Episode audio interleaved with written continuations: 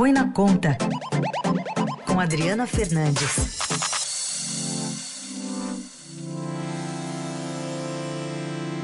Hora de falar de economia aqui no Jornal Eldorado. Oi, Adri, bom dia.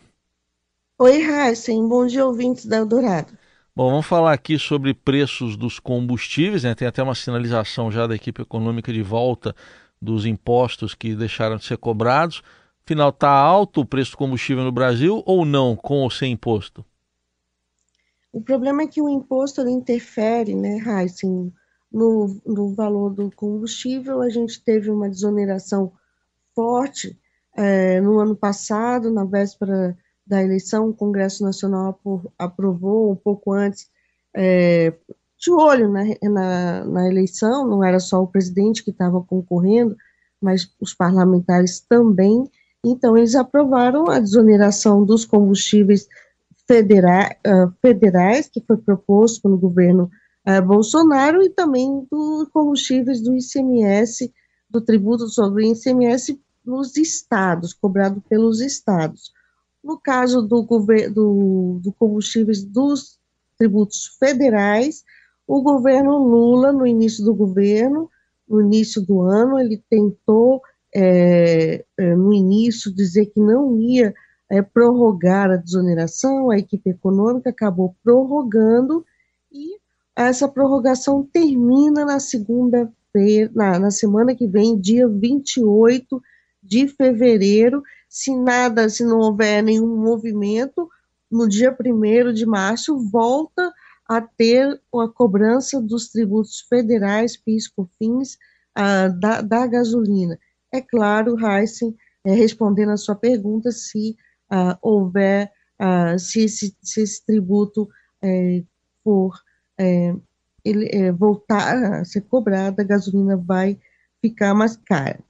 É, já é, esse tributo que a gente está falando, a gente está falando de PIS e de COFINS. Estou vendo aqui um cálculo que é do da Associação Brasileira dos Importadores de Combustíveis, a Bicom, falando em 68 centavos por litro da gasolina de aumento. Exatamente, quase 70 centavos, ou seja, se é, é, é, pesa né, no, no bolso do, do consumidor. Esse é um debate é, que está é, agora no governo, área econômica toda em peso, Heisen sinalizando que não vai, uh, que não vai haver prorrogação é, dessa desoneração, dessa isenção, mas Heisen tem aquele mais, mas a ala política, ela não quer, ela está é, é, defendendo que o presidente é, faça, é, anuncie né, é, gradual, ou seja, vai, é, olha como que está o cenário e prorrogue mais uhum. um pouco. Esse, esse é o, o, é, é, o que defende a ala política, é, mas é, você, eu vou lembrar aqui o, o, o, a desoneração da gasolina custará até o final do ano, de 1 de, de março, a oneração, né? Ou seja, o governo volta a, volta a arrecadar 30 bilhões de reais. É muito dinheiro manter esse subsídio para os, o, quem tem carro, né, quem tem automóvel. O, vou, vou, lembrar que o diesel já está desonerado, o diesel que é usado nos transportes né, urbanos já está desonerado até o final do ano. Então, manter esse subsídio para que a gente chama para a classe média, para quem tem, que são proprietários de gasolina, custará uh, ah, 30 bilhões de reais. Então, os defensores de que esses recursos sejam utilizados para políticas públicas uh, mais eficientes e, sobretudo, eh, porque esse é um combustível fóssil e o governo e tem, eh, tem adotado o discurso ambiental. Adri, estou vendo aqui a agenda de hoje do presidente Lula. Daqui a pouco, nove da manhã, ele recebe no Palácio do Planalto o presidente da Petrobras, Jean Paul Prats. Então, acho que pode ser um bom assunto para ser discutido. Será nesse encontro?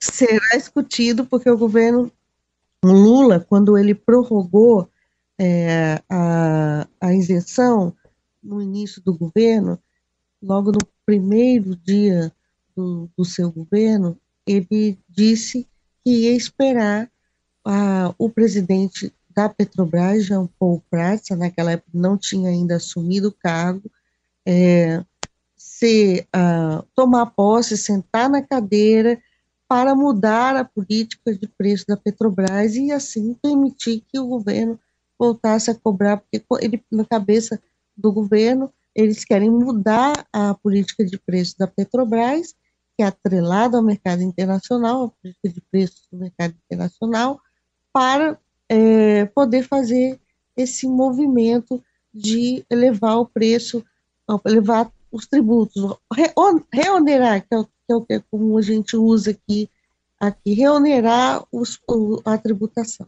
Muito então, bem. esse é o assunto, com certeza, Heisen, que vai estar na mesa. Vamos ver se tem alguma novidade, então, entre hoje e segunda-feira. E, a, a, princípio, deve voltar, então, a tributação do piso e cofins sobre o, os combustíveis. No dia primeiro. Dia primeiro é... Isso é uma ah. batalha de alguns dias aí, ah, é verdade. quente, Dia primeiro Nós é... vamos, com certeza, voltar a falar disso nos próximos dias, porque é um assunto que interessa a população toda que, é, que tem, que usa carro é, e que está, com certeza, nos ouvindo, muitos deles nos ouvindo aqui na Rádio Dourado. É, dia 1 é quarta-feira, né? tem 27 e 28 ainda. O Adri, para fechar, queria que você falasse também um pouco sobre uh, uma questão que você tem abordado aqui no, no, Estadão, essa ideia aí do, do governo Lula, essa possibilidade de retomar uma linha de liquidez para os bancos para evitar uma crise de crédito. O que está acontecendo exatamente?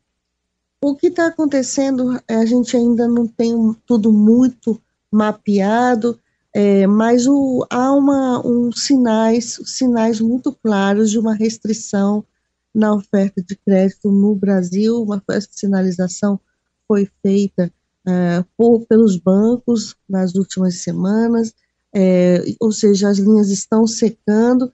E ou, eu fiz uma entrevista com o número 2 do Ministério da Fazenda, ele tinha acenado, olha, se faltar se for necessário, a gente vai adotar medidas compensatórias para dar liquidez aos bancos.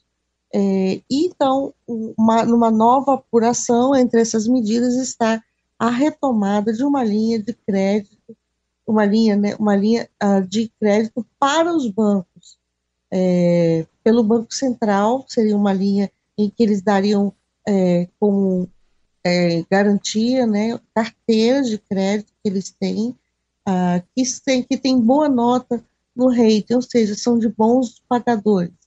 E essa, essa situação do crédito, ela tem alertado o governo porque o crédito é fundamental, Raíssa, o crédito é fundamental para a retomada econômica. E o governo Lula, ele não quer é, que a gente passe em 2023 por um processo de recessão.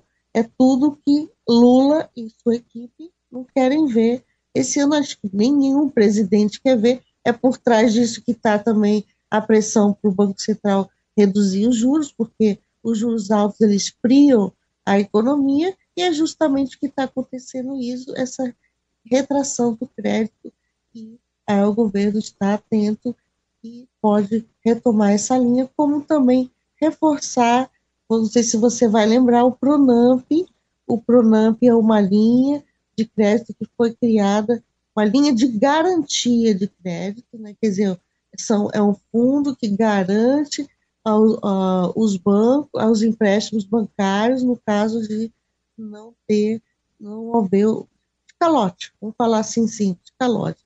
Essa linha, o Pronamp fez, foi muito, fez muito sucesso né, no, na pandemia, ele ainda está, é, ele tá, tem uma medida provisória no Congresso para trazer um, um novo desenho para ele, e ele também pode ser usado para dar liquidez aos bancos para emprestarem.